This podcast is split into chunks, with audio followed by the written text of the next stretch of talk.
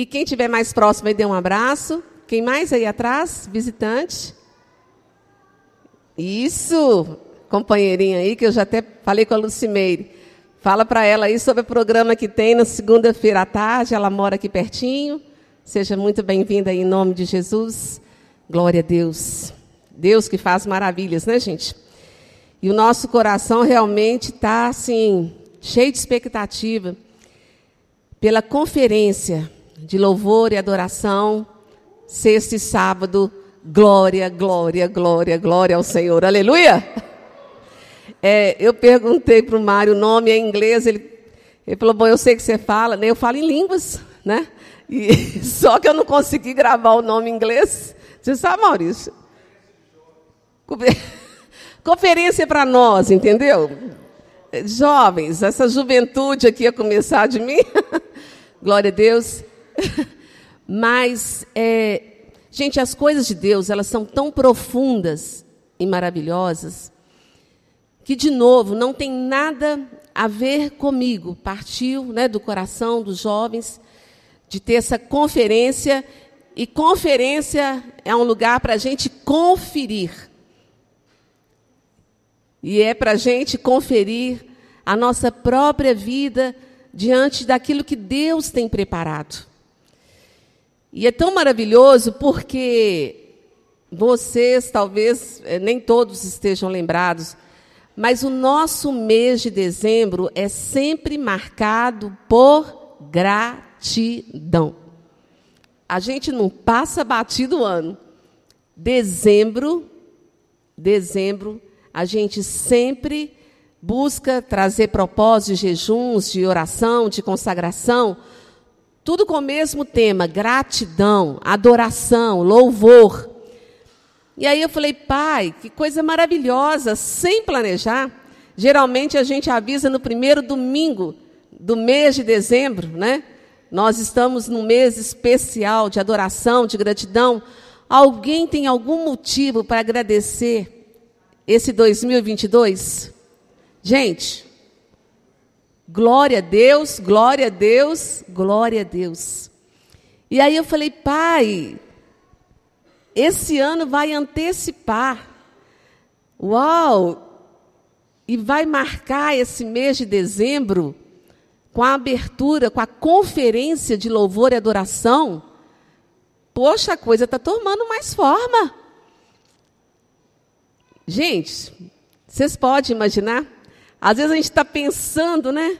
Vamos ter isso. É muito mais do que isso. É a marca de um mês que o Senhor tem recebido de nós altar de consagração e de gratidão. Vai ser o ponto de partida, o pontapé inicial. Vai ser uma conferência, nada mais, nada menos, a gente vai estar tá vindo para conferir a glória de Deus na vida de cada um de nós. Meu coração está cheio de expectativa. Eu trouxe mais de quilo hoje para. Se alguém não trouxe algum quilo de comida, eh, alimento não perecível, né? Você ainda pode trazer nos cultos durante a semana ou no sábado, né? É uma maneira uh, simbólica e assim linda né, de todos nós podermos já adorar ao Senhor, né? Trazendo algo que vai estar abençoando o outro. Então nós vamos ficar de pé e nós vamos agradecer a Deus. Eu lembrei, gente, do meu cartão de aniversário que o Senhor não conseguiu esperar dia 28 e deu no dia 27. E aí a conferência não vai começar, a, o tempo, né? De adoração especial não vai começar no domingo, vai começar na sexta. Falei, nossa, pai, como é que é? Só está puxando a gente assim, colocando a gente mais, é, a cada dia mais dentro da soberania do propósito dele. Vai ser sexta e sábado às 19 horas. 19 horas. Hã? 19h30? 19h30, mas se chegar às 19 horas, a porta já vai estar aberta. e amados, que o seu coração de adorador, esteja aquecendo durante cada dia dessa semana. Quero trazer à memória aquilo que me dá esperança, o grande amor de Cristo, a graça do Senhor que tem me guardado, abençoado a minha casa, a minha família, a igreja do Senhor. A lista é tão grande de agradecimento. Sabe, promulgue mesmo jejum, consagração. Entenda o momento Entenda um momento desde já, estou dando só uma adiantada. Entenda um momento. No, o nosso propósito é fazer altares de adoração ao Senhor. Aleluia. Ó Deus e Pai, em nome de Jesus, que, que maravilhoso, Senhor. Que maravilhoso que Tu és, Pai. Tu realmente coloca o desejo no nosso coração para efetuar a Tua vontade. Pai, que maravilhoso saber que, que não partiu de mim, Pai, que partiu do Senhor, gerar no coração dos jovens essa conferência de adoração, de louvor, como uma expressão do desejo deles de promover a cada dia mais, ó Deus, essa mensagem, essa mensagem de dar glória a Deus, de aumentar o nível da presença do Senhor, da presença, da presença do Senhor. E, ó Deus, que o Senhor possa continuar operando em nós o teu querer, realizando a tua vontade, nos movendo, ó Deus, em jejuns, em consagrações, em convites, Pai. Ó Deus, vai ser glorioso a gente colocar diante do Senhor nome de pessoas que o Senhor trouxer no nosso coração, para a gente estar tá orando, para a gente estar tá investindo, para a gente ir na casa da pessoa, buscando, trazendo, levando. Ó Deus, são tantas oportunidades de participar desse momento majestoso, glorioso, que não é feito por homens nem para homens. É uma rendição total a Ti, Senhor. Por isso, ó Deus, nós consagramos, ó Pai, essa conferência de adoração, de louvor. Ó Deus, a Ti, a Ti, Senhor, que tudo seja para a Tua glória, que desde já o óleo fresco do Senhor esteja sobre, ó Deus, sobre cada um de nós, tirando toda a rigidez, toda a indiferença, Pai, pensando que é para outros, que não é para nós, não. Derrama do teu óleo sobre nós e nos faça participantes da tua mesa, participantes desses momentos, ó Deus, que podem trazer um diferencial na nossa vida, um divisor de águas, algo que vai chegar até o teu coração. E como diz no Salmo 12, agora, por causa do clamor do aflito, eu me levantarei. Que nós possamos, ó Deus, em adoração, em agradar ao Senhor, te fazer levantar do trono, Senhor. Te dar motivos, ó Deus, para se levantar em majestade e participar conosco, Senhor. Deus, meus, meus joelhos ficam desconjuntados só de dizer isso, Pai, porque quem somos nós? Podemos dizer como Davi: quem somos nós? E quem é a nossa casa? Para receber e participar da presença do Senhor. Talvez se disséssemos, vai ser fulano ou ciclano que vai dar a palavra, vai vir esse ou aquele grupo de louvor. Talvez o nosso coração criaria uma expectativa. Mas, ó Deus, muito mais do que isso, nosso coração queima queima, Deus, de alegria e de prazer. Isso é um presente do Senhor. Nós já entendemos que não tem nada a ver com a gente. Começou foi aí no céu esse propósito. Começou foi aí no céu.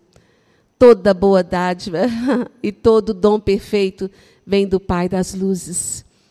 Deus, nós nos consagramos a Ti em amor, em alegria, em segurança, Pai. É tão seguro estar nas tuas mãos e fazer a tua vontade.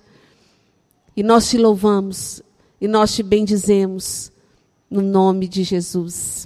Amém. Glória a Deus. Deus é Deus, né, gente? nós somos homens, mas Deus é Deus, né? Mas Deus é Deus. Aleluia. Chamar o pastor Eduardo, que já está de malas prontas para agora em dezembro, né? Está indo aos Estados Unidos, com missão e com propósito, e a nossa igreja tem tudo a ver, né? Porque nós somos intercessores e nós estamos empenhados aí, né? De estar tá enviando. A gente é assim, a gente despacha mesmo, sabe? Glória a Deus. Fica à vontade, bendito seja o nome do Senhor. Pode se sentar, igreja. Muito obrigado, pastor. Muito obrigado, obrigado a todos, né? obrigado ao Senhor. Nós vamos abrir Efésios capítulo 2. Enquanto você acha, só quero ressaltar, nós estamos viajando e estamos com um propósito. Nós estamos viajando para morar com minha filha e minhas netas nos Estados Unidos. Eu falei isso da outra vez. E comentei isso com a pastora Miriam sobre a, a possibilidade de a gente começar um núcleo em Lagoinha lá e talvez até enviados pela, pela, pela milanês. Então, você esteja orando por nós também, para que Deus possa abrir as portas. Nosso green card está saindo, nós vamos estar lá legais, então sem problema nenhum com o governo, pelo contrário. A gente tem sustento lá, então nós vamos estar livres, né? Trabalha de dia e prega de noite, fim de semana, né? E também nós estamos fechando a minha empresa de colchões, distribuidora de colchões. Quem se interessar, pega o meu contato no final, é preço de custo. Alguns irmãos aqui já adquiriram, né? Já te, não vou dizer quem, já me falaram hoje que já está outra coisa, dormir, e é preço de custo de fato, viu, irmão? Se você quiser entender melhor, é só entrar em contato comigo. E também alguns me falaram que estão seguindo o canal no YouTube com aquele curso Teologia com História. Eu já tenho alguns testemunhos para contar, mas não vai dar tempo hoje. Uma pessoa que era, se dizia ateu, uma, uma parente nossa, universitária, e ela sonhou com Jesus, sonhou com Jesus. E não entende, porque começou a ler a Bíblia e falou: não entendo por que, que o Velho Testamento é, é, um Deus e o Novo é outro. Eu falei: Vê esse curso meu, você quer ver? Aí ela viu a primeira aula, a segunda, a terceira e falou com a minha esposa: Nossa, agora eu estou entendendo, está muito claro o jeito de explicar. E meu objetivo era esse, né? Quem está vendo, né? É deixar claro para os irmãos. Quem dera que eu pensando, eu, eu pensando, todo crente novo pudesse ver aqui esse curso. Pronto, acabou o problema dele de entender a Bíblia forever. Tô, já estou treinando, para sempre. Então vamos lá para Efésios 2. Eu tenho muita coisa para falar hoje para vocês que está no meu coração. No caminho eu vim orando, pedindo ao Senhor para me usar, porque eu creio que Ele é que usa mesmo, como já foi tão falado aqui hoje.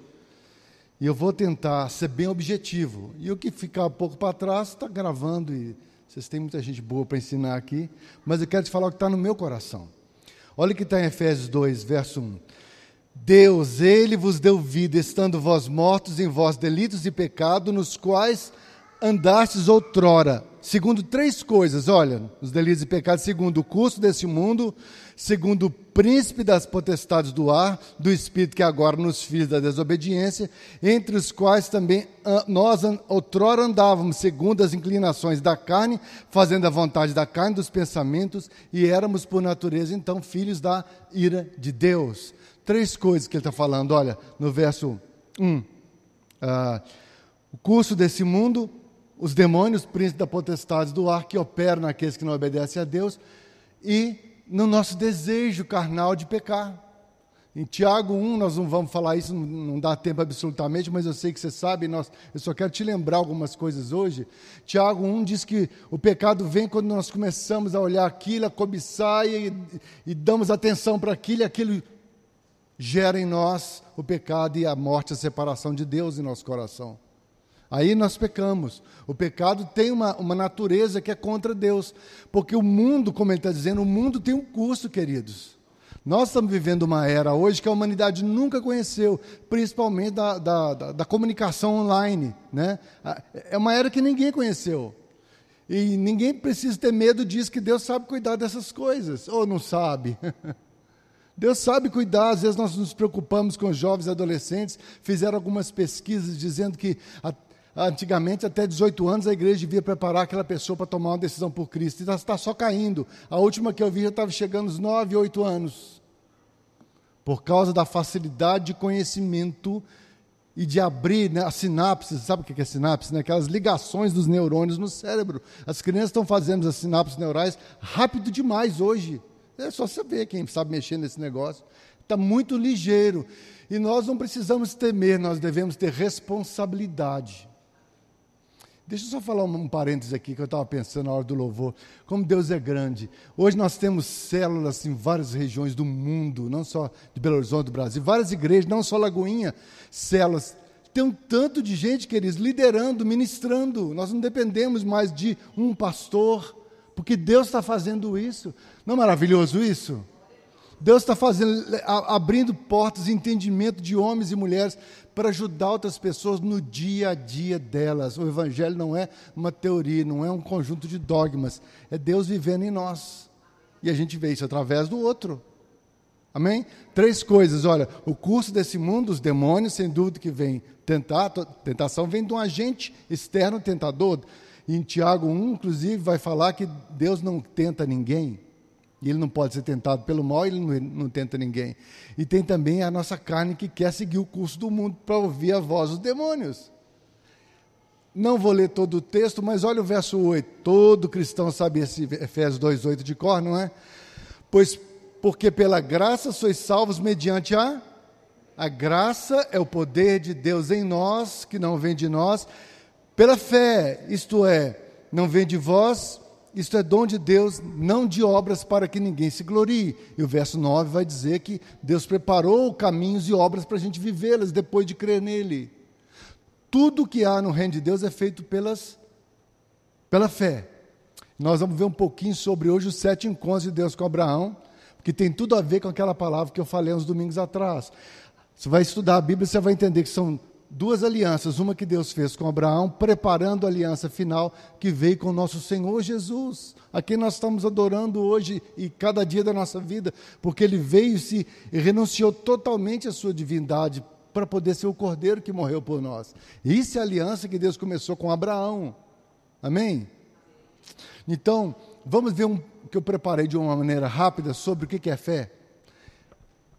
Aquela, você já achou aquele PowerPoint é o Cristiano, né? Cristiano.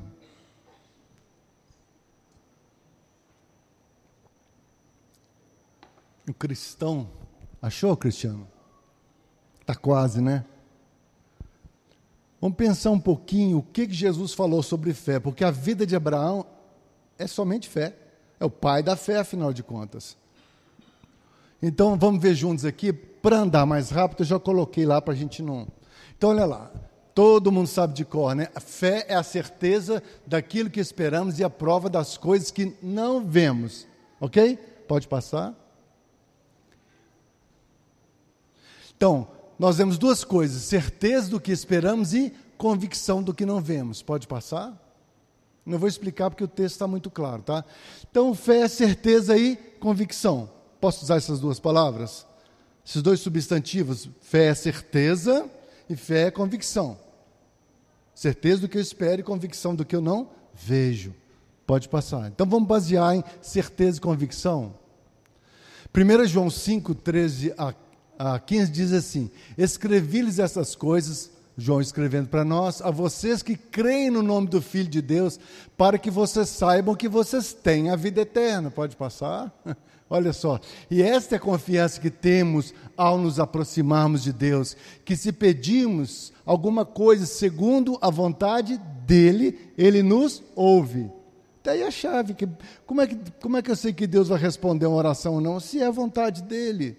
Ah, mas então eu vou orar igual Elias, e a chuva virá e ver aquela mãozinha aí. Porque era a vontade de Deus, não foi porque Elias quis. Não é verdade? Se você pegar o texto isolado de Tiago 5, quando ele menciona o fato de Elias, às vezes nós achamos que nós podemos sair para igual super-heróis evangélicos. Vamos orar, agora chove, agora não chove. Agora... Não, é segundo a vontade de Deus. Amém? Então vamos lá. Verso 15. Então ele nos ouve. E se sabemos que ele nos ouve em tudo que pedimos, sabemos que temos o que dele pedimos. Se eu sei que ele me ouve, o que é a vontade dele, eu devo pedir? Sabe qual que é o nosso problema? É que a gente deixa de ser criança. Quando a gente é criança, a gente pede o dia inteiro, é não é? Pede, pede. Depois a gente cresce, a gente para de pedir as coisas. Você não pede quase nada para o pai e para a mãe. Para Deus nós continuamos sendo crianças, a gente sempre tem que pedir. Ele falou, você sabe a Bíblia, aquele juiz iníquo que pedia e, o juiz, e Jesus falou, presta atenção no juiz, não foi? O cara lá, em egoísta, não estava nem aí para ninguém, mas ele não aguentava o importúnio daquela mulher. Jesus falou, faz o mesmo. Fala com Deus, pede. Davi pediu para curar o filho lá do pecado, inclusive, com a Batseba, e jejuou, orou, pediu, pediu, pediu. Depois que o menino morreu, não foi, ele estava ótimo. Pessoal, é Davi, não estou te entendendo, rei. Agora que o menino morreu, você devia estar de luto. Não, Deus fez o que ele queria. Eu lutei enquanto pude, mas ele é que é o Senhor. Isso ensina muito, né, gente? Eu lutei enquanto eu pude, porque eu não sei. Gente, não saber faz parte da didática de Deus para a gente o conhecer. Você crê nisso? Não saber tudo, nós vivemos pela fé. Não vamos ver mais pela fé, pode passar. Então, fé, certeza e convicção, ok? Então, fé, certeza e convicção. Ah, nós vamos substituir a palavra fé por certeza e convicção. Eu fiz isso para a gente refletir um pouquinho. Então, fé, certeza e convicção vem por ouvir a mensagem mediante a palavra de Cristo. Pode passar? Eu não vou ler as referências, não, para economizar tempo, tá? Os apóstolos disseram ao Senhor Jesus: aumenta a nossa certeza e a nossa convicção. Eles chegaram para Jesus e falaram isso. Sabe o que Jesus respondeu? Se vocês tiverem certeza e convicção do tamanho de uma semente de mostarda, poderão dizer a esta moreira: arranca-te e planta-se no mar, e eles obedecerão. Não é interessante? Jesus falou: aumenta. Jesus falou: deixa eu te falar uma coisa, se você tiver como assim? Eu estou pedindo para o Senhor me dar, para o Senhor fazer. Ele falou: se você tiver. Pensa sobre isso. Até hoje eu pergunto a Deus para entender isso melhor. O Senhor falou: se eu tiver, eu estou te pedindo. Ele falou: se você tiver essa certeza e convicção. Você vai ver que ele vai dizer mais. Pode passar? Então, ele falou: tenham certeza e convicção em Deus. Pode passar?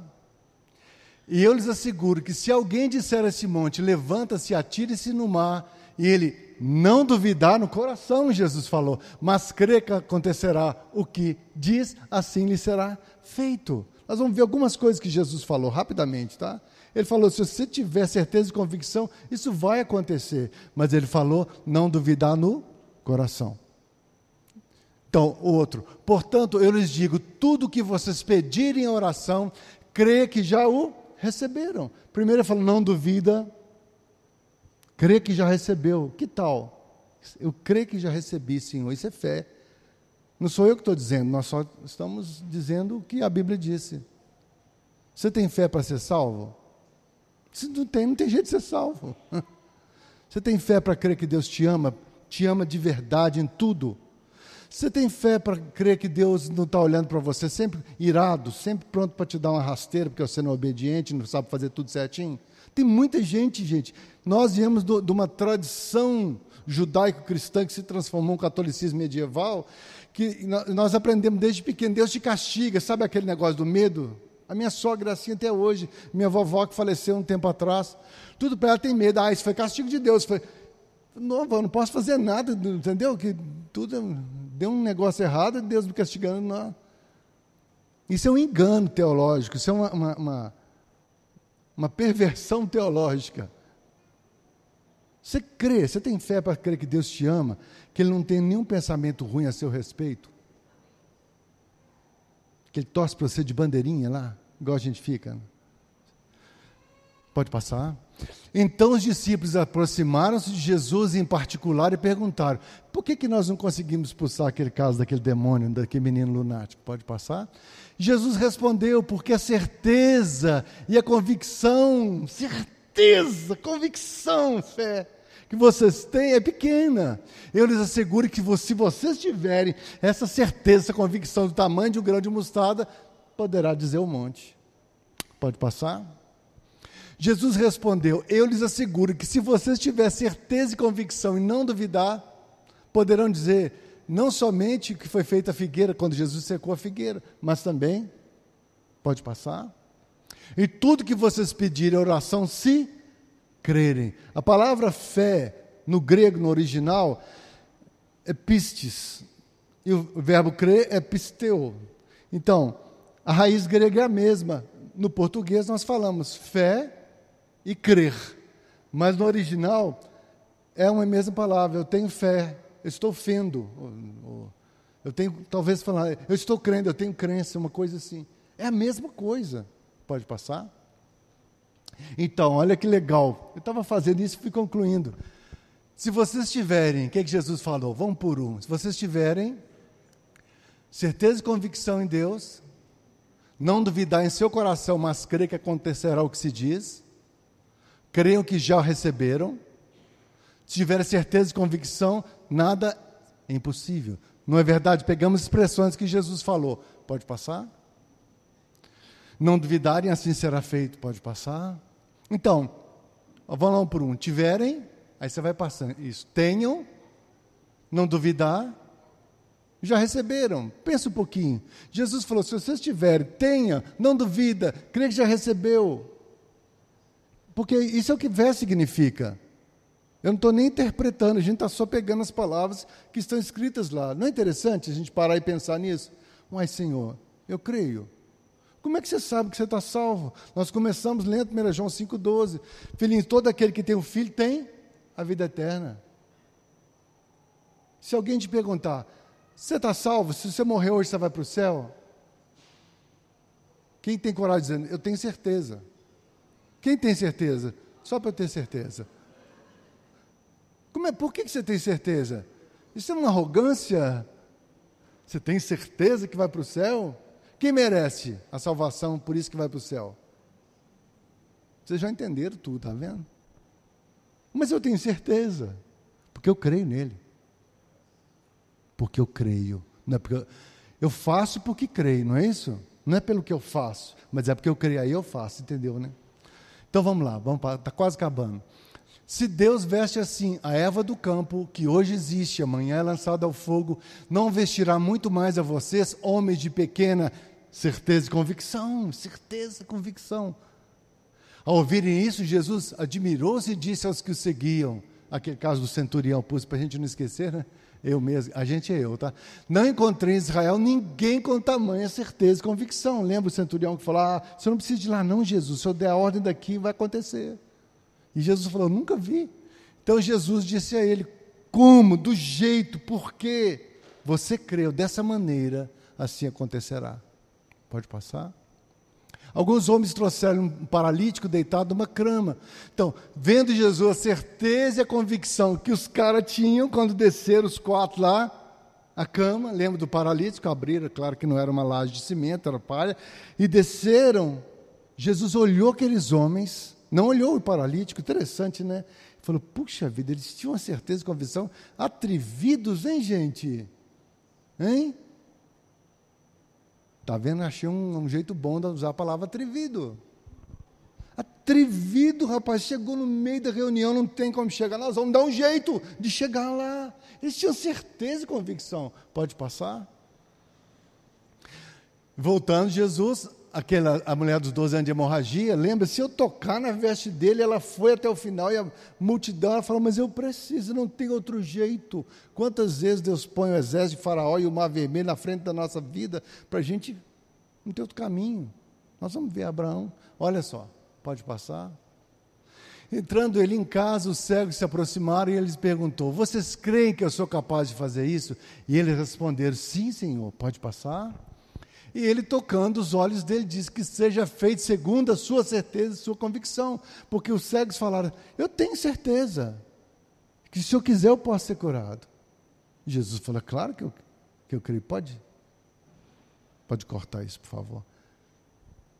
Deu para entender o que é fé? Então nós queremos pensar aqui um pouquinho sobre o Abraão, para a gente refletir na aliança e por que, que Deus fez aquele tipo de aliança com Abraão para que Jesus viesse. Como que Deus quer se relacionar conosco hoje, conosco, raça humana? Vocês estão aqui, né, gente? Como que Deus quer se relacionar com você? Como que Deus quer relacionar com Eduardo, com todos os defeitos, etc., que passa, coisa que passa pela minha mente? Como que Deus quer se relacionar com você. Para que, que Deus deixou esse livro e toda essa história? Porque, queridos, eu cheguei num ponto na minha vida, eu acho que cheguei, eu estou chegando, que eu não quero aprender um tanto de coisa que eu não vou usar, encher minha cabeça de informação, gastar o meu tempo com coisas que eu não vou usar. Não é isso? Eu não quero entender como é que funciona o motor. Tem gente que é muito curioso. Eu estou falando de mim, não estou falando para você desistir de aprender as coisas. Eu não vou mexer com isso, eu não vou ser mecânico. Né? Já tem mecânico bom aqui. Eu não quero entender, eu não preciso lá no fundo, o pistão, a explosão, quantos graus de temperatura, sabe aqueles negócios? Eu não, eu não preciso saber isso. Porque antes eu, eu, ficava atrás de muita informação. Realmente eu tenho muita informação de um tanto de coisa na minha cabeça. E isso está me cansando. eu preciso saber o que eu preciso para fazer o que Deus quer, o que eu tenho para fazer nesse mundo. Amém? Então vamos ver o Abraão. Olha lá, Romanos capítulo 4. Olha que coisa. Eu sei que você sabe isso tudo, tá, gente? Estou tranquilo demais. Só quero te ajudar a ligar tudo isso.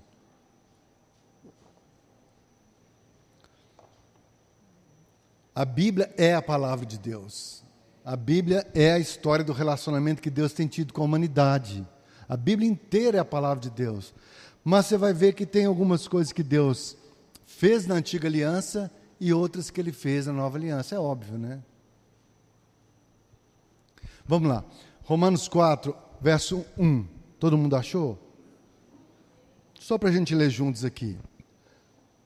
Que, pois, diremos ter alcançado Abraão, o nosso pai, segundo a carne, quer dizer, Paulo escrevendo aos Romanos como judeu. Você vai ver que nesse texto aqui, e também em Gálatas 3, que nós vamos ver, Paulo vai referir tanto aos judeus como aos não-judeus. Quando ele fala circuncisão, ele está falando para os judeus. Quando fala o povo da incircuncisão, é o não judeu, o gentio. O judeu circuncida né, no membro masculino, no membro reprodutor, ele tá, faz aquela cicatriz desde os oito dias de idade que Deus havia mandado desde Abraão e Moisés a fazer isso. Então vai falar de Abraão.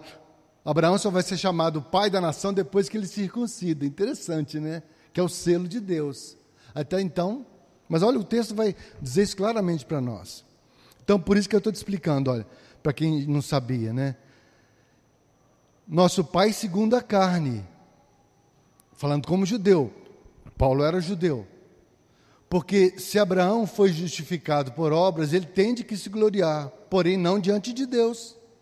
Pois a Escritura diz: Abraão creu em Deus, nós vamos ver isso em Gênesis 15, e isso lhe foi imputado para justiça. Abraão na aliança que ele teve com Deus, ele recebeu a justiça de Deus nele, pela fé.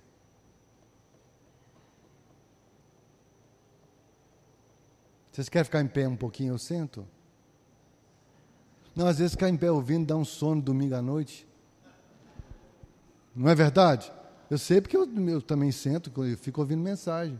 Quer, vamos trocar um pouquinho? Eu vou sentar aqui, você fica. Viu como é que você acordou? Olha só. Verso 4: Ora, ao que trabalho, o salário não é considerado como favor, não é isso? E sim como dívida. Eu trabalhei, eu mereço. Eu gosto desse negócio. Gente. Mas ao que não trabalha, porém crê naquele que justifica o ímpio, a sua fé lhe é atribuída como justiça. Ou seja, o que nós lemos em Efésios 2, 8 e 9 agora. Eu não fiz, mas eu criei. Eu não fiz, mas eu criei. Isso é como o reino de Deus opera, né? Firme, convicção, certeza. Olha o verso 9. Vem, pois, essa bem-aventurança exclusivamente sobre os judeus circuncisos ou também sobre os não-judeus, né, os incircuncisos, visto que dizemos seguinte: dois pontos. A fé foi imputada a Abraão para a justiça. Sabe o que é justiça? Posição correta diante de Deus. Justiça quer dizer, você pode estar diante de Deus agora e eternamente. Quando Deus justifica, Ele coloca sobre nós hum, uma justiça que não tem a ver com a minha natureza carnal. Porque Abraão não nasceu de novo. O novo nascimento vem depois da morte e ressurreição do Senhor Jesus. Amém? Somente. Mas Abraão e todos do Velho Testamento foram justificados pela fé, esperando, depois você lê Hebreus capítulo 11, não dá tempo agora, esperando no final a justiça que viria sobre eles também. Em Hebreus capítulo 11 diz: a justiça que nós recebemos, nós da era cristã, é que concretizou. Olha como Deus faz, que negócio mais legal, né, gente? Glória. Aqueles que esperaram na, antiga aliança com Abraão foi concretizado em Cristo, quando nós cremos em Cristo. Nós, judeu ou não. Aleluia. Verso 10. Como, pois, lhe foi atribuída essa justiça? O que, que ele está perguntando? Estando já circuncidado ou ainda incircunciso?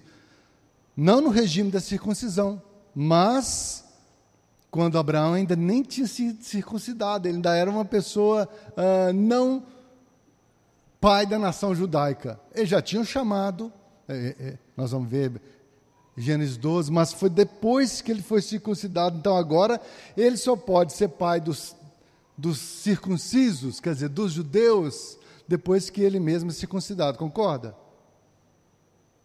Tá claro, gente? Essa linguagem está chata para vocês? Não, tá beleza? Então, ó, ele só pode, porque até então ele não era o pai. Ele não era o pai dos judeus, dos circuncisos, até ele ser circuncidado.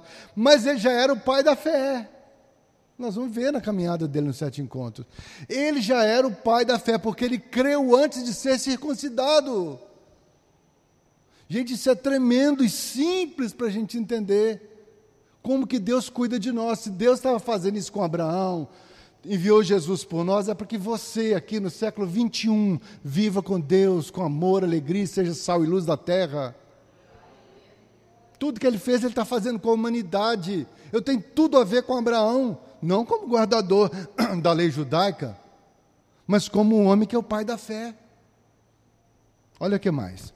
Então, verso 11. E ele recebeu o sinal da circuncisão como selo. Opa, selou, lembra o selo do rei que vinha na carta, né? O selo está selado, vai chegar na correspondência no, destinatário. Selou aquilo que ele teve quando ainda era incircunciso, é o que eu acabei de falar, né? Para vir a ser pai de todos os que creem, embora não circuncidados, como nós, que não temos essa prática judaica, a fim de que lhe fosse imputada a justiça. Verso 12: E pai da circuncisão, então Abraão é pai dos judeus, pai da circuncisão, e também pai dos da fé. Depois, se você ficar meio embaralhado, não tiver um tempo que estuda a Bíblia, em casa você lê isso aqui, você vai ver que interessante. Daqueles que não são somente é, circuncisos, mas também os que andam nas pisadas da fé que teve Abraão, nosso pai. Quando? Antes de ser? Vocês estão aqui, né, gente? O desafio de, de Paulo aqui para nós é: nós vamos andar nas pisadas da fé de Abraão. Quando Abraão foi circuncidado? Antes de ser circuncidado. E ele continua, depois de circuncidado, andando na fé do mesmo jeito. Mas ele está dizendo que o, o que, que ele está dizendo aqui, que é o objetivo principal da carta de Romanos, é a lei não veio para salvar, a lei veio para nos guardar até Cristo, mas ela precisava, ela era legítima, porque fazia parte da didática de Deus em conduzir a humanidade, nós, nossos pais, desde Adão e Eva, a Cristo, para a gente viver com Ele no céu para sempre. Porque todo esse aprendizado, queridos, tudo isso é para nós. Nós somos a geração de cristãos vivos e através de nós outros crerão. Porque os cristãos que já morreram já estão num lugar, esperando que vão para o céu. Mas eles vão depois dos que estiver vivo. Você sabe disso, né? Tessalonicenses 4, né? Eles vão, quem morrer, Jesus não virá buscar uma igreja viva gente viva. Jesus, está tá escrito na Bíblia, não vou falar disso agora, 1 Tessalonicenses 4. Jesus, e Romanos 14 também, 1 Coríntios 15 também. Ele vai buscar uma igreja de gente viva ou morta, digo aqui do, limbo, do âmbito humano. Amém?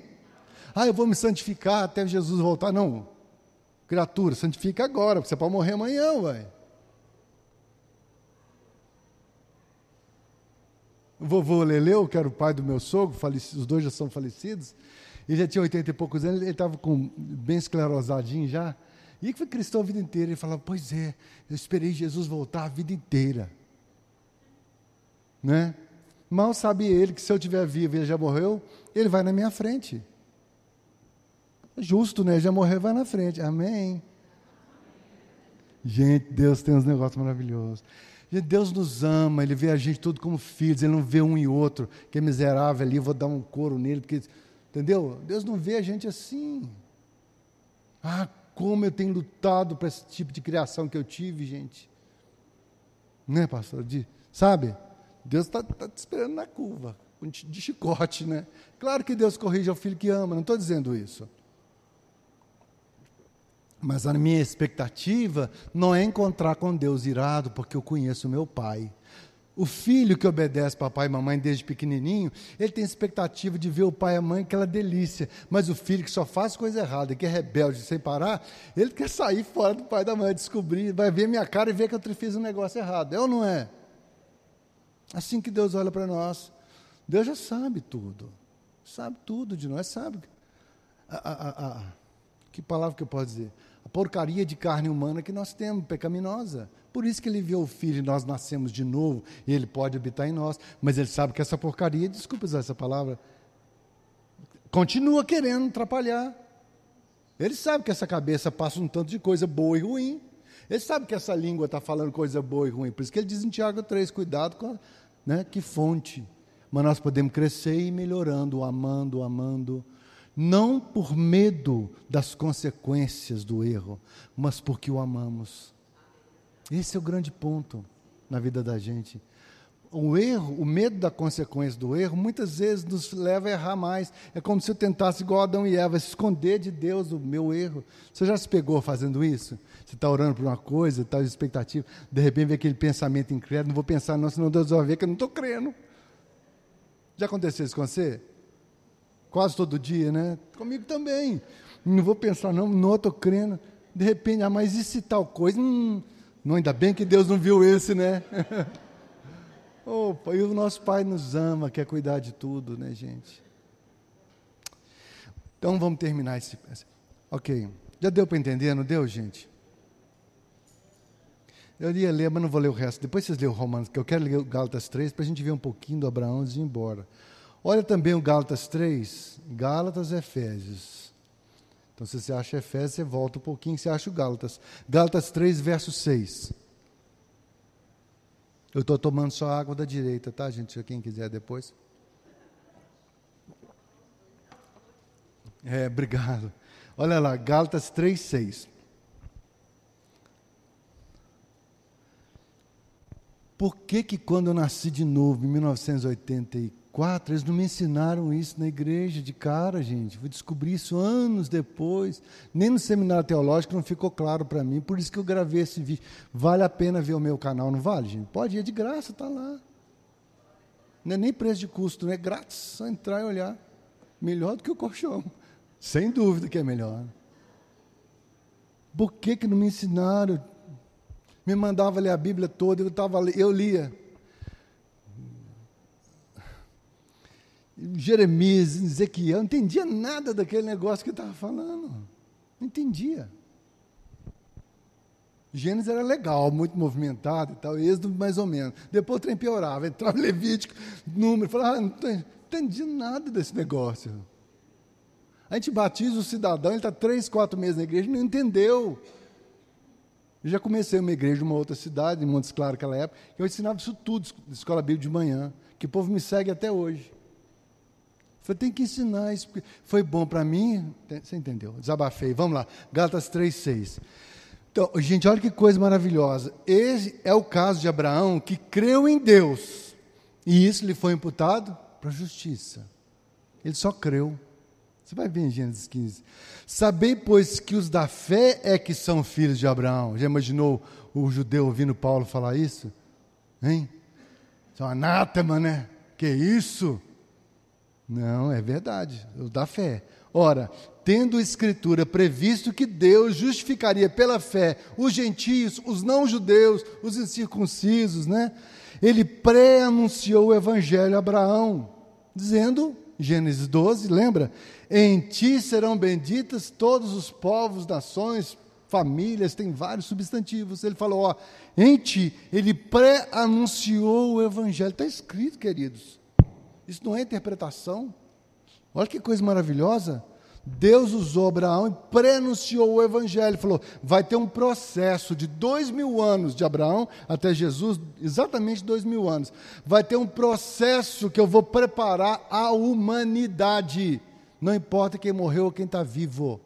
O nível de fé que Abraão, aquela turma viveu, era suficiente para eles crerem em Deus. Hoje nós temos um nível de fé muito maior, porque nós temos uma história enorme, tanto da velha aliança como da nova. Nós temos dois mil anos da velha aliança, que está registrado aqui, e temos dois mil anos da nova aliança, de Jesus para cá. É só ver a história da igreja e 100, 100 anos estão registrados no Novo Testamento. Mas nós temos 1.900 anos de acontecimento, de estudo teológico. Então, e, e, a facilidade que a gente tem de ter acesso a isso tudo, e as interpretações de teólogo e as aulas online.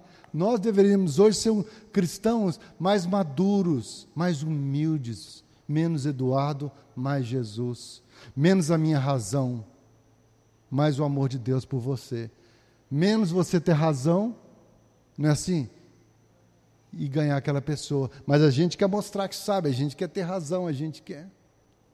Muitas vezes o, silêncio é um, é um momento ótimo quando as coisas estão em dificuldade, você se cala. Vamos lá, gente. Maravilhoso, né? Foi pré-anunciado. De modo que os da fé são abençoados com o crente Abraão. Gabriel já não é chamado mais de pai dos judeus, de crente agora, está vendo? Mas ele é as duas coisas, né? Todos quanto, pois, são das obras da lei, estão debaixo da maldição. Por quê? Porque está escrito: Maldito todo aquele que não permanece em todas as coisas escritas no livro da lei para praticá-las. Lembra? Veio dois mil anos, quatro mil anos atrás, Deus chamou Abraão e o conduziu à descendência de Abraão e do Egito, 430 anos depois, Deus vai chamar Moisés e através de Moisés, Deus vai dar a lei que a gente viu há uns domingos atrás, Jeremias 7, 600 anos depois disso tudo, Deus dizendo: Eu não queria te dar lei, oferta, sacrifício quando te tirei do Egito. Lembra de Jeremias 7, 21, 23? Deus falou: Eu não queria fazer aquilo, foi necessário. E você pode conferir isso em 1 Timóteo capítulo 1, quando ele fala que a, Paulo escrevendo para Timóteo que a lei foi dada por causa das transgressões, dos, dos maldosos, dos pecaminosos, dos, dos, maldosos em geral. A lei foi dada por causa disso. É a mesma coisa que está em Romanos 7. A lei veio somente para fazer isso conosco. Para nós, humanidade, não é nós, o povo judeu. Hoje, queridos, eu não consigo mais pensar, puxa, eu jamais faria como Israel fez. Eu sou Israel, eu sou o grego, eu sou qualquer um, eu sou a humanidade. Deus está trabalhando com a humanidade. Por isso que eu quis começar hoje lendo Efésios 2. Quando ele diz: curso desse mundo, príncipe das potestades do ar e aquela coisa em nós que quer ir contra Deus, que continua, né? Carne e espírito estão lutando, amém? Pessoa que nasceu de novo, querido, só quando aquele corpo glorificado chegar. Até então você tem o desejo, senão morre logo, porque não vai ser tentado, vai para o céu.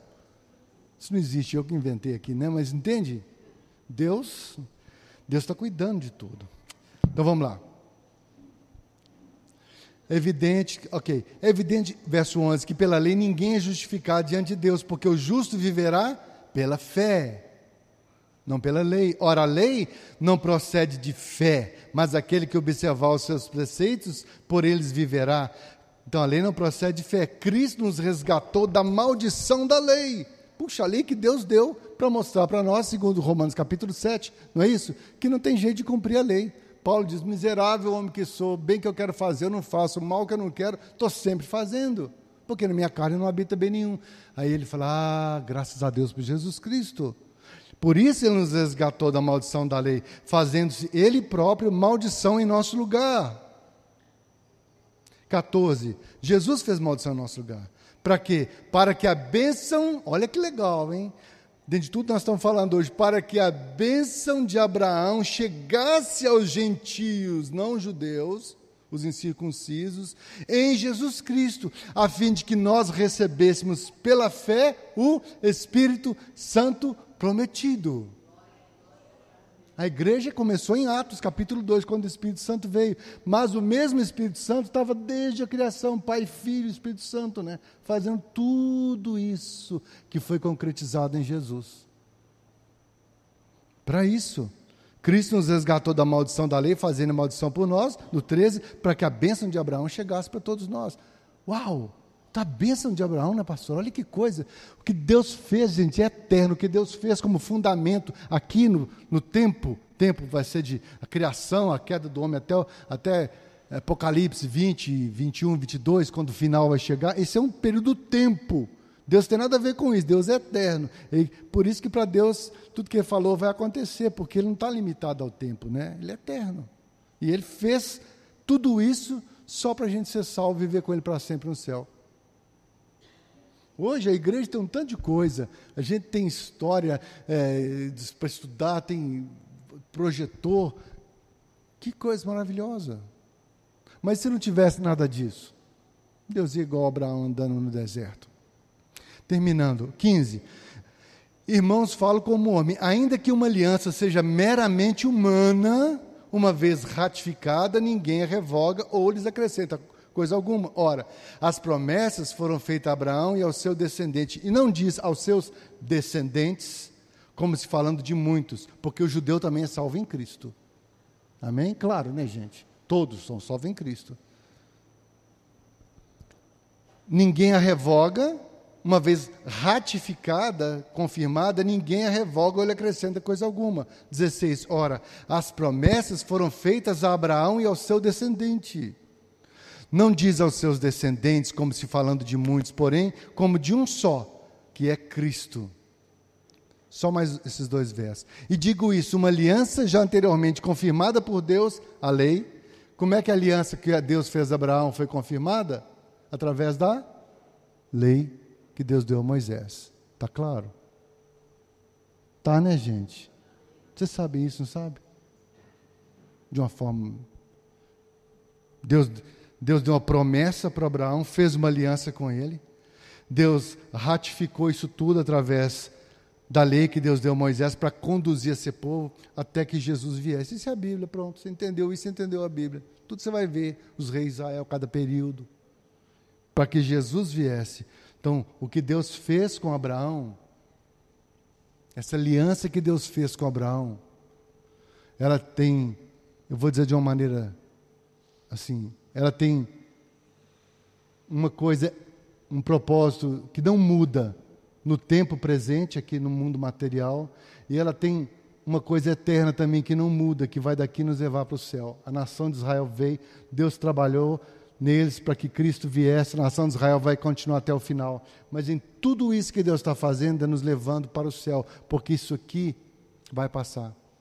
Jesus falou: o mundo vai passar, mas a minha palavra permanece para sempre. O que ele faz na vida de cada um que crê é eterno. Não importa se você morreu criança, se você foi abortado, onde vão as crianças que são abortadas? Isso não é desculpa abortar, né, gente? Para o inferno aqui não é. Onde o inocente vai? Aí você fala, então vamos matar todo mundo logo. Ah, então você vai ser Deus? Quando as pessoas dizem essas coisas para mim, falar, ah, então, bem-vindo, você conseguiu criar um mundo? Fala alguma coisa, cria um outro mundo. É, desabafei de novo, mas, mas vou terminar aqui. 17. E isso digo então, uma aliança já anteriormente confirmada por Deus, a lei que veio 430 anos depois, né, da promessa, quando Abraão creu e foi imputado como justiça, não pode abrogar de forma que não venha a desfazer a promessa. A lei então não veio desfazer a promessa, a lei veio confirmar a promessa. Qual era a promessa? O descendente. Qual era a promessa que Deus fez a Abraão? Através do seu descendente todos serão abençoados, não é isso? A promessa é essa. A promessa não é Israel, não é a lei, nada disso. A promessa é o Filho querido nosso Senhor Jesus, que foi até o final, porque me ama, porque te ama. 18. Porque se a herança provém da lei, nós somos co-herdeiro com Cristo, não é verdade? Se a herança provém da lei, já não decorre da promessa mas foi pela promessa que Deus a concedeu gratuitamente a Abraão. Deixa eu ver quanto tempo que eu já gastei. Eu ainda tenho 30 minutos, 20, como é que está? Tem? Vocês estão animados? Quer ir embora? Vamos ver então esses sete encontros? Vamos para Gênesis 12. Tem um resumo disso no curso também, na primeira aula, tá? Se você quiser, claro. Olha lá. Vamos ver esses sete encontros que Deus fez com Abraão para fazer de Abraão o pai dos que creem. esse processo que Deus fez na vida do Abraão. Isso é muito interessante. Eu estava passando uma fase da minha vida tão difícil. Sabe quando um crente fala, Jesus, me leva, vou para o céu mesmo, suicidar eu não vou, mas me leva logo. Estava difícil. E eu estava lendo isso aqui, gente, gente, e fui lendo os sete encontros que Deus teve com Abraão. Nunca tinha ouvido falar disso na minha vida. Nem sabia que era sete. Sete encontros que Deus teve, não que Abraão teve com Deus. Chegou lá, foi numa igreja, nada disso. Você vai ver. Como é que Deus está atrás de nós? Primeiro encontro, olha, Gênesis 12, verso 1. Ora, disse o Senhor a Abrão, ele ainda não era o Abraão, né? Sai da tua terra, da tua parentela e da casa de teu pai e vai para uma terra que eu te mostrarei. Pronto, aí já está provando a fé do cara. Sai de todo o seu conforto e vai para uma terra que eu vou te provar. Abraão foi, gente. E Deus fala com ele assim: De ti farei uma grande nação, te abençoarei te engrandecerei. Ser tu uma bênção. E Deus completa, né? Abençoarei os que te abençoarem, amaldiçoarei os que te amaldiçoarem, em ti serão benditas todos os povos, nações, famílias da terra. Amém? Sabe o que aconteceu? Segundo encontro. Vamos lá para o segundo encontro? Que por acaso está na sequência, o verso 4. Olha, partiu, pois, Abraão, como lhe ordenara o Senhor, e Ló foi com ele. Por que, que Ló foi com Abraão? Porque Ló, você vai ver no capítulo 11, um pouquinho antes, era o herdeiro da casa de Abraão, porque o irmão de Abraão tinha morrido. Então, Abraão era estéreo, já com 75 anos, Sara com 65 anos. O herdeiro de Abraão seria o Ló, sobrinho querido dele. Por isso Ló estava junto dele. Era o costume da época. Então, ele saiu de Arã. Se a gente pensasse assim, olha, ah, vamos supor que isso aqui fosse o mapa de Israel hoje. Aqui está a terra de Israel, Arã está bem no norte, ali entre a Fenícia e a Síria. Então, Arã é quando Deus falou com ele e ele desceu para a terra que ele não conhecia, que eram cheios de cidades, estados, de povos, tá? Olha o que aconteceu. Levou Abraão consigo Sarai, sua mulher, Ló, filho de seu irmão, e todos os bens que tinha adquirido. E as pessoas que lhe acresceram em Arã partiram para a terra de Canaã, né? esses povos aqui embaixo. Atravessou Abraão a terra de Siquém até o carvalho de Morá, bem no sul da terra dos cananeus. Nesse tempo, os cananeus habitavam na terra. Então, apareceu o Senhor Abraão, olha o segundo encontro que Deus teve com Abraão. E lhe disse: Darei a tua descendência essa terra ali edificou Abraão um altar ao Senhor que lhe aparecera. No segundo encontro, Abraão estava andando com seu povo, seus bens, uma pequena tribo, no meio daqueles povos cananeus todos. Eu imagino, por que, que Deus veio confirmar isso para ele? Abraão deve ter tido um, um momento de ai, ai, ai. Eu vim, né, Deus? E Deus conhece a gente. Sabe quando você quer mostrar para Deus que você está crendo, está tudo bem? Já aconteceu com essas coisas só comigo, né, gente? Quando você quer mostrar para Deus, agora eu tô, agora eu tô crendo, agora lê a Bíblia, tô, tô direitinho. Eu sei que eu não mereço, mas se eu merecesse, eu mereceria, entendeu? Que agora eu tô jeitado, né, Jesus? Ai, Senhor, nossa. Vamos para o terceiro encontro? Gênesis 13, verso 14. Disse o Senhor a Abraão, Gênesis 13, 14. Depois que Ló se separou dele. Lembra do caso? Os, os pastores de Ló e de Abraão começaram a brigar, porque a terra não estava dando para todos os gados deles. Aí o Ló escolheu o lugar que não devia e foi para lá. Bom, mas olha o que aconteceu. Então Ló foi embora. Abraão devia estar arrasado, sentado na esquina, né? Sabe quando você fica assim olhando, sem olhar, sem ver, né? Deus devia ter chegado para ele nesse momento, depois que Ló se apartou dele e falou assim: Abraão, ergue os olhos e olha desde onde estás, para o norte, para o sul, oriente e ocidente. Abraão, ergue os olhos, olha. Por toda essa terra que você vê, eu a darei, e a tua descendência para sempre. O que, que Deus está fazendo? Confirmando com ele a promessa. O Ló foi embora, mas o que eu te falei vai acontecer. O descendente virá.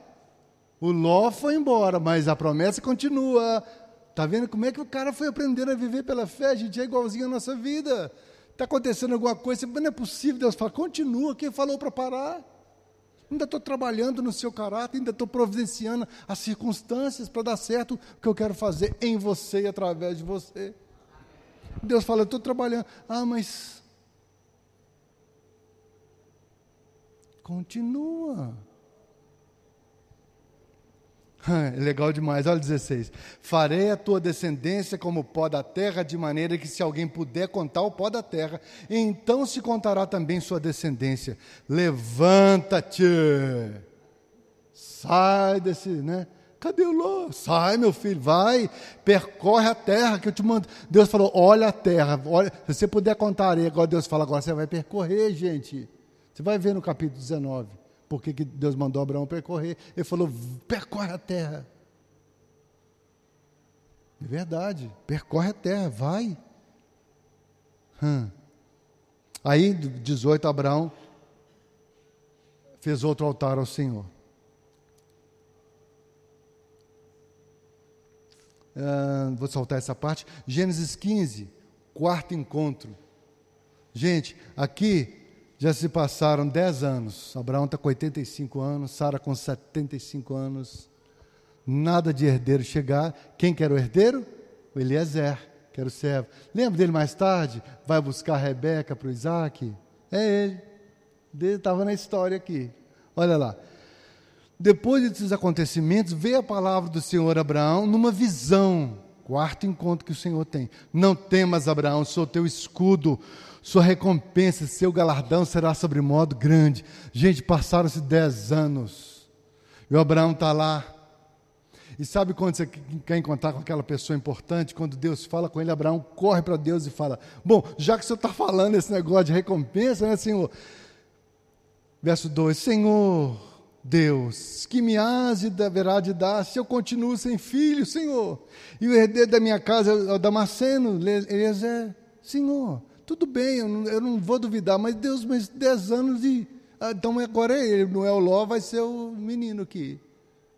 Primeira coisa que ele falou, gente. Não falou assim, obrigado, amém, não foi? Oh, glória, seu galardão vai ser grande, oh, oh meu pai. Nada, já foi logo, Senhor, mas eu estou crendo na promessa. E Deus fala: Eu estou vendo que você está crendo. E você vai continuar crendo, vai crescer. Vocês estão entendendo? Não é assim a vida da gente? Os pisados da fé. Deus fala: Está certo. Oh Deus, puxa vida. Mas você está crendo. Mas olha que legal que vai dar esse negócio aqui, gente. Disse o Senhor, verso 3, Abraão: A mim não me concedesse, Abra uh, disse mais Abraão, desculpa, a mim não me concedesse descendência, Senhor. Então esse menino nascido na casa vai ser o meu herdeiro, né? Não é, Senhor? Não é Deus, faz desse jeito que estou vendo que melhor vai ser assim, Deus.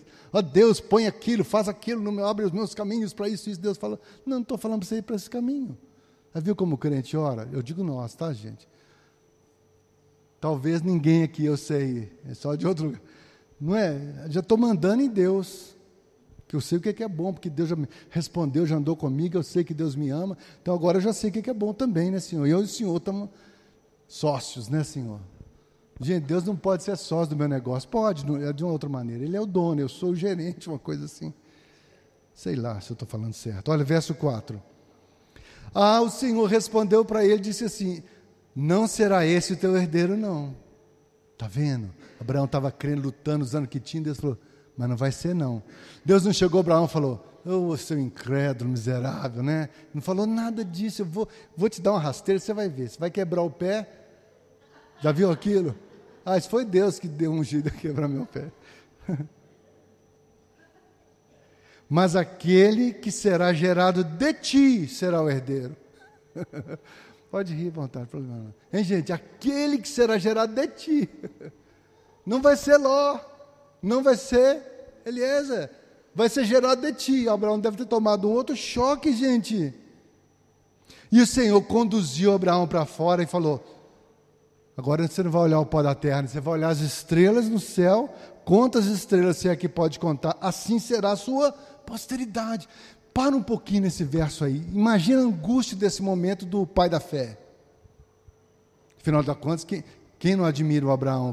Todo cristão, não só judeu, admira, ama Abraão, pai da fé. O cara não sabia nada, Deus chega para ele e começa a conduzi-lo para ele ser o pai da fé. Aí ele pôde ser pai dos judeus, para que se concretizasse o que precisava ser feito até que Jesus viesse, mas é porque ele cria. Ele não nasceu crendo, ele nem conhecia Deus. Mas Deus foi trabalhando nele, cada etapa da vida dele, nós vamos terminar já já. Deus ia trabalhando, Abraão cria de novo. E sabe o que aconteceu nessa hora? Sara estava grávida? Mudou alguma coisa? Deus falou: Olha as estrelas do céu, assim vai ser, Abraão. Mudou alguma coisa naquele instante? Não, mas Abraão creu. Verso 6. Então Abraão creu no Senhor e Deus lhe imputou sobre ele a sua justiça, só porque ele creu. Fez nada. Estão lá naquele encontro, nesse quinto encontro. Ele creu. Quarto encontro, né? E Deus imputou sobre ele a sua justiça. Aí Deus vai revelar uma coisa muito legal para Abraão. Fala assim: Abraão, deixa eu te falar. Eu sou o Senhor que te tirei de Ur dos caldeus para te dar essa terra por herança. Lembra que ele falou com Abraão aqui em Amã, na região aqui de Israel? Ele falou: Eu te tirei lá de Ur, lá da terra da Babilônia, onde hoje é o Irã, oh, desculpa, é o Iraque. Daqui, ele saiu daqui foi para Arã, e Deus falou com ele aqui sobre isso tudo. E Deus agora está falando com ele no verso 8. Abraão, eu estou de olho em você muito antes. Já tinha um plano para a sua vida. Não foi aqui em Arã, não. Foi quando você me conheceu que eu te conhecia, não. Amém? Gente, Deus é maravilhoso, né? Vamos para o quinto encontro. Gênesis 17. Agora vai andar bem rápido, você vai ver. Tem gente doida para ir embora. Esse pensamento demoníaco, gente. Então, no final, está contando aqui, né? Quando Ismael nasceu, lembra, Abraão deu ouvido a Sara. No 16, 9 está falando, era Abraão de 86 anos quando Ismael nasceu. Tá bom? Aí você entra no 17. Quando Abraão atingiu a idade de 99, então, o Isaac tinha, o Ismael tinha quantos anos? 99 menos 86, nós falamos 13. Não é? 13 anos. Concorda comigo? Está lá o menino. Acho que eu falei isso da outra vez. Abraão olhava, né? Oh, Senhor, né? Ah, veio tudo que o Senhor falou deu certo. Tudo. Vou até escrever um livro, Senhor. Vou gravar um DVD com essa mensagem. Olha, olha só. Deus me chamou eh, tantos anos atrás, não era o Ló, não era o Elisé, vai sair de mim. Eu lembro que eu crio, o Senhor continuou me ensinando a confiar. Aí veio o Ismael, veio de mim. Treze anos. E o Senhor vai ter um quinto encontro com Abraão. É sempre assim, né, gente?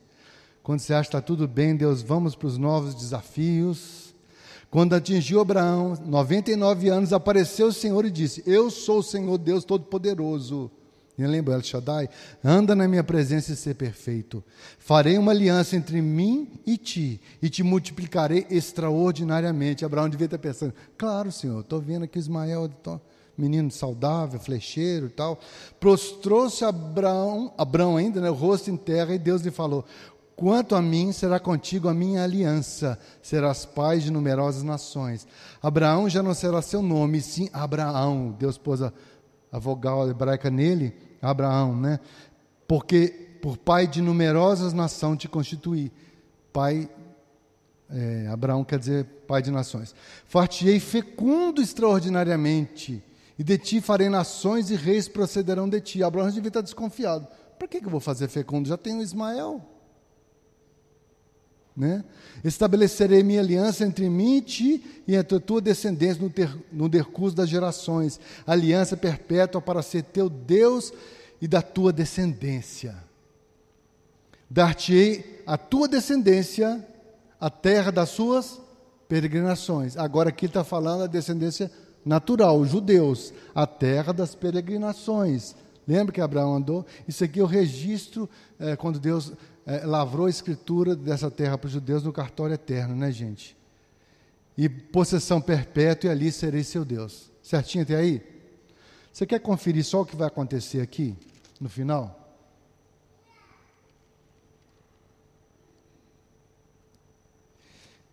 Quando Abraão fala assim, tá, tá, tá.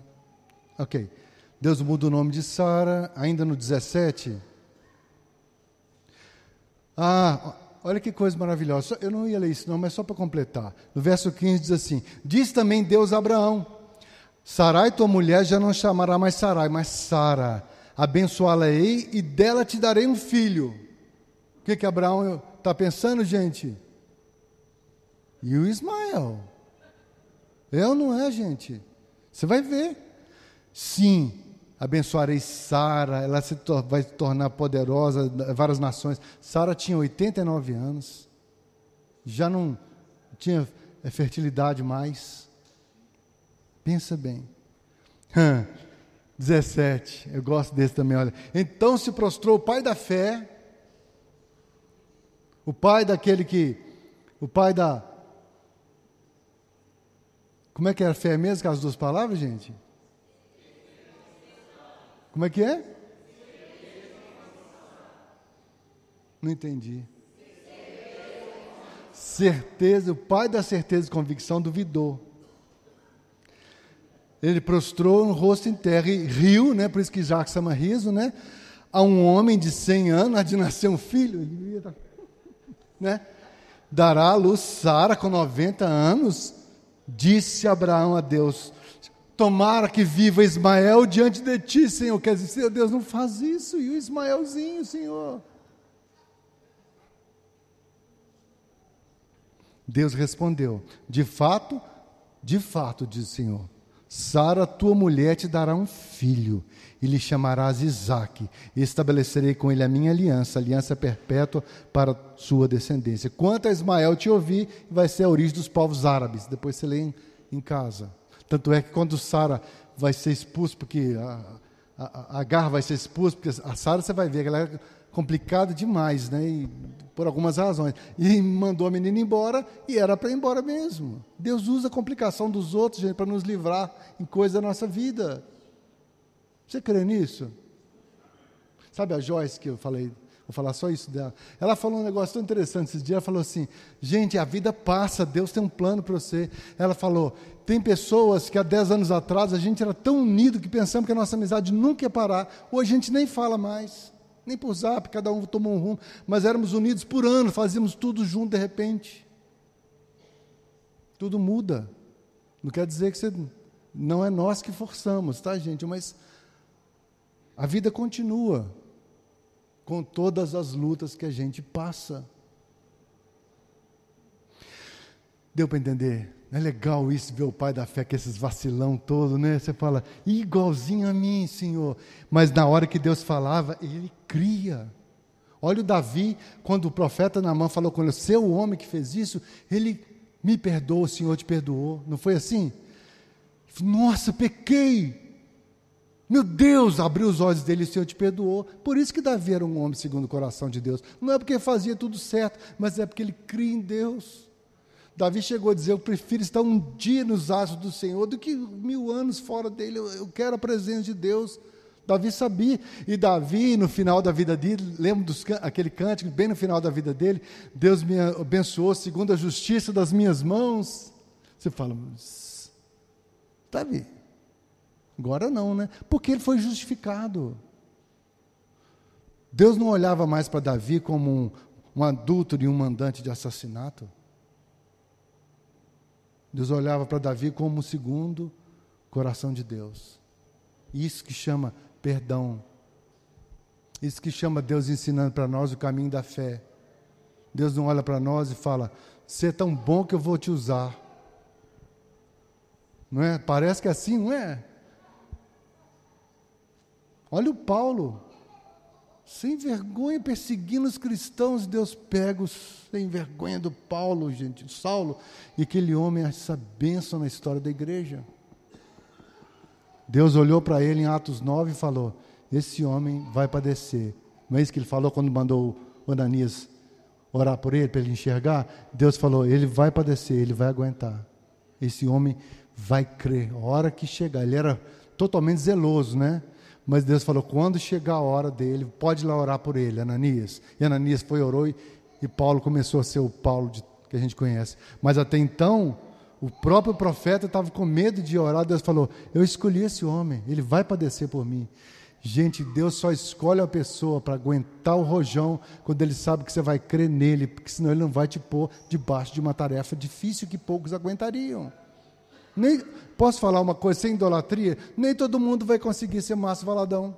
Nem todo mundo vai conseguir ser Jorge Linhares. Cecílias Malafaia, não estou falando de, de, homens perfeitos, estou falando de homens que fizeram coisas tremendas, porque sabe que é Deus que fez. Pergunta o pastor Márcio se ele não sabe que é Deus que fez. Aqui quem conhece o pastor Márcio muito mais do que eu. Não é verdade, pastor? Ele sabe que é Deus, e ele, Deus sabe que ele ia suportar a grandeza do ministério desse tamanho e não. Deus sabe que eu não ia suportar. Porque até nessa idade ainda não sou um, né? Sou um humilde, pequenininho. Deus sabe que eu suporto até aqui. Amém. 1 Coríntios 12, não tem olho, pé, tudo é membro do corpo, não tem esse negócio. Pode ter inveja dos outros, gente, do dom dos outros. Eu, o sexto encontro vai ser no capítulo 19, e eu vou deixar vocês verem em casa, tá bom? Ah, mas eu preciso, antes do sexto encontro, sexto encontro é quando ele fala para Sara, os, os, dois anjos vão lá e confirmam no coração de Sara que ela vai dar a luz. É o sexto encontro. Mas antes dele, olha aqui em Gênesis 18, 16. Senhor, quando ia destruir Sodoma e Gomorra, olha que interessante. Tendo se levantado dali, aqueles homens olharam para Somor e Abra, Sodoma, e Abraão ia com eles para os encaminhar. Disse o Senhor: ocultarão, ocultarei a Abraão o que estou para fazer. Por que, que Deus não ia ocultar Abraão? Visto que Abraão certamente virá a ser uma grande e poderosa nação, e nele, através da descendência dele, serão benditas todas as nações da terra. Deus falou: Eu não posso ocultar, porque eu fiz uma promessa que vai acontecer. Vai acontecer. Não desanima, não, não sai do plano A. Se você saiu, Deus te põe no B, continua no B, Deus falou, vai acontecer. Ah, mas eu queria ser um, um grande líder. Gente, quantas pessoas que Deus vai te usar? Te usou. 19. Porque eu escolhi Abraão para que ele ordene a seus filhos e a sua casa depois dele, a fim de que toda a sua geração guardem os caminhos do Senhor, pratiquem a justiça e o juízo, para que o Senhor faça vir sobre Abraão o que tem falado a seu respeito. Esse verso dá para ler muitas vezes, né? É maravilhoso, né, gente? Nunca se esqueça, Gênesis 18, 19. Deus olhou para Abraão e falou: Esse homem é igual Deus olhou para Paulo. Esse homem, ele vai ter nele a graça, aquela unção, para que os filhos de Isaac, Jacó e a descendência, eles vão crer, e eu, porque eles vão crer, porque esse homem escolher a descendência dele, vai, ele vai ensinar de pai para filho a andar na minha justiça, porque Abraão recebeu justiça porque creu, não porque ele, que ele fez. Nós começamos dentro em Romanos 4, não foi? Se você trabalha, você recebe um salário, mas se você recebe um salário sem trabalhar, chama graça. Posso terminar? Então vamos lá. Deu para entender o 19, não deu 18, 19? Eu só vou poder fazer o que eu fiz nele porque eu sei que ele vai cumprir. Olha que Deus. Gente, Senhor, me ajuda. Deus está limitado à ação na minha vida, só que Deus é Senhor, Ele sabe quem vai crer. Ele sabe. Deus sempre vai achar quem vai crer. Olha no mundo muçulmano, quantos estão crendo hoje que ninguém está conseguindo pregar para ele. Nós estamos tendo essa notícia, mas Deus tem feito isso na história, a gente nem sabe, gente. Quantas pessoas que Deus apareceu de alguma maneira no sonho, essa pessoa creu, é Deus. É Deus, Deus não está limitado à ação da igreja no, local, à minha boa vontade, à minha obediência, à minha teimosia, à minha lentidão, ou pressa em obedecer. Ele é Deus, Ele está fazendo. Ele só mandou a igreja fazer o que ele quer que a igreja faça. A igreja não é nada sem Deus. Não, nem existe igreja sem o poder de Deus. Eu sei que vocês sabem isso, não é só para a gente não ficar debaixo desse jugo. Gente, o louvor aqui estava tão bom hoje, dá até vontade de vir esses dias. Pode vir de fora, tem que trazer aquilo. Sabe? Deus, eu não quero sair da sua presença. Aí pensamos, não quero sair do louvor que está aqui tão bom na igreja. Não, mas quando você sair daqui, você continua na minha presença. Aí você vai ver, vai ter as dificuldades, que aqui estava bom, dificuldade nenhuma, né? Pelo menos no geral, estava tão bom, maravilhoso. E você pode louvar, dançar, pular, ser livre. Mas e quando sai lá fora? Deus continua sendo Deus. Alguém um dia falou que o culto é como um laboratório hermeticamente fechado, onde Deus vai preparando a gente para os que, as coisas que vamos viver cada dia. Por isso que é importante congregar, estar tá junto, né? Então, terminando, não vou falar o sexto encontro, vou pular para o sétimo para a gente para liberar vocês. Olha lá, Gênesis 22, todo mundo sabe de cor.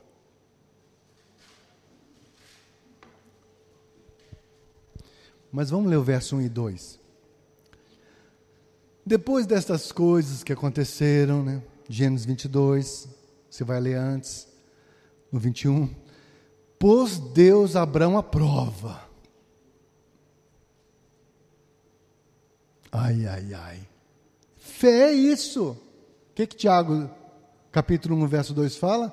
Seja animado quando você é provado, sua fé é provada, que aí você vai ser perseverante, etc. A pastora leu Romanos 5 aqui. Ó, perseverança que produz, porque é o amor de Deus derramado nos nossos corações. Então, gente, deixa Deus te provar, não tem medo não. Às vezes nós estamos amarrando o demônio quando é Deus trazendo para nós um momento para a gente crer. Porque eu não creio que Satanás tem mais autoridade ou, e pode embaraçar a minha vida do que Deus pode abençoar ou que Deus vai permitir. Eu não creio nisso. Não é? Eu sou filho dele. Agora eu erro, tem consequência. E Deus deixa errar, tem consequência. Lembra quando Davi foi fazer um censo em Israel? Deus não queria, mas Deus deixou, porque inclusive deixou acontecer porque precisava. Vamos lá. Deus falou: Vou provar Abraão.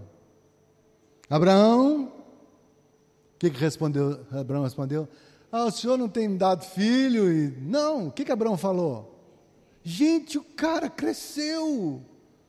Desculpa chamar de o cara só para conversar com você. Entende? O Abraão cresceu na fé. Quando Deus, ele não sabia o que Deus ia falar, mas Deus falou: Abraão, ele falou: Eis-me aqui, Senhor. O Senhor já me ensinou que qualquer coisa, o que, que o Senhor quer de mim, Senhor? O Senhor é aquele que faz tudo, que traz o Isaac quando não tinha jeito. A Sara, os dois velhinhos, a Sara não tinha jeito de engravidar mais, gente. Ele aprendeu os caminhos da fé cada vez é história de vida com Deus, é o que Deus faz conosco. Deus, eu fico pensando, Deus, estou com 60 anos, até quando que eu vou ter uma, ainda um certo vigor físico? E Deus vê a gente envelhecendo. Legal você ver a vida do Davi, ele vai envelhecendo até já velhinho, morreu. Você acompanha desde menino, desde Davizinho lá. Deus, Deus acompanha o nosso crescimento, nosso envelhecimento como ser humano indivíduo, Deus te ama como indivíduo, Deus não vê a gente como um, um CPF né, no meio da multidão. Oh, o que está te afligindo aí, meu querido, minha querida? Deus não vê a gente assim. Deus vê você como. Bom, Abraão falou: Eis-me aqui. Acrescentou Deus, Deus falou com ele: Toma teu filho, teu único filho a quem você ama. Abraão, você vai pegar o filho, o único que você tem, e vai levar no Monte Moriá e vai oferecer a sacrifício. E ele foi. E lembra, no caminho, o, o, o menino falou, o Isaac menino, adolescente, falou, pai, estou vendo tudo para sacrifício, mas cadê o sacrifício mesmo? O que, que Abraão respondeu? Né, Deus Jeová Jiré, que a gente gosta, Deus aproveu o sacrifício. Gente, dá para você pensar nisso? Aquele homem que no quarto encontro fala: Ah, Deus, como é que vai ser? O Senhor não me tem dado filho, vai ser Eliezer, Deus, Deus, olha para o céu. Abraão creu. Agora, Deus fala: sacrifica o Isaac. Em Hebreus capítulo 11, lembra, galeria da, da fé? O que, que Deus fala sobre Abraão? Que Deus, que Abraão recobrou pela fé o Isaac dos mortos. Não é isso? Precisa de ler? Deus. Lembra quando Abraão já ia sacrificar? Não precisa? Porque podia ter sacrificado. Deus não preservou Abraão na cena daquela. Está vendo, gente? Deus. Lembra de Marcos 10, o menino, jovem rico, que chegou lá e. O que, que eu preciso fazer, mestre? Olha, eu faço isso, tá bom, então vende tudo que você tem. Era rico, milionário, dá aos pobres e me segue. É só isso que você tem que fazer. E o menino foi embora, Jesus olhou para ele e o amou, né? e deixou, Jesus o amou. Mas foi, mas eu não posso obrigar a crer. Deus não podia obrigar o Abraão a crer, o Paulo, ninguém a crer. Ele nos coloca. Lembra, nós começamos falando sobre fé, por isso que eu, dessa essa magna aula, vamos dizer assim, eu coloquei que as versos sobre fé. Fé é aquilo. Você crê, não duvida, tudo que Jesus falou. Terminando então o verso 16. E tem mais. Lembra Abraão fala com os servos: Ó, oh, vocês ficam até aqui, que eu e o menino vamos sacrificar e vamos voltar. Sabe por que Abraão falou? Deus não, não vai me tirar o descendente que precisa dele para dar certo tudo que Deus falou. O homem tinha fé, gente, ele aprendeu o caminho da fé. Olha a atitude, que mudança de atitude.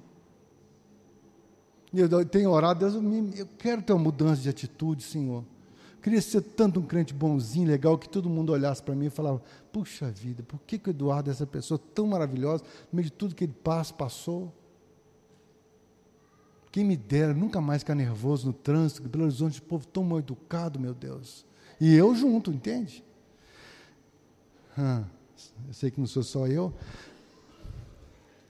Queria que não fosse ninguém. Vocês estão aqui ainda? Posso terminar? Hum, é nós, né, gente? Como diz o, paulista. Ó, verso 16.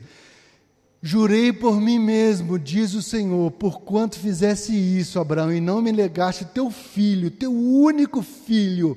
Deus amou o mundo de tal maneira que enviou o seu único filho, né? Que deveras te abençoarei, certamente multiplicarei a tua descendência como as estrelas do céu, como a areia da praia do mar, e a tua descendência possuirá a cidade de seus inimigos.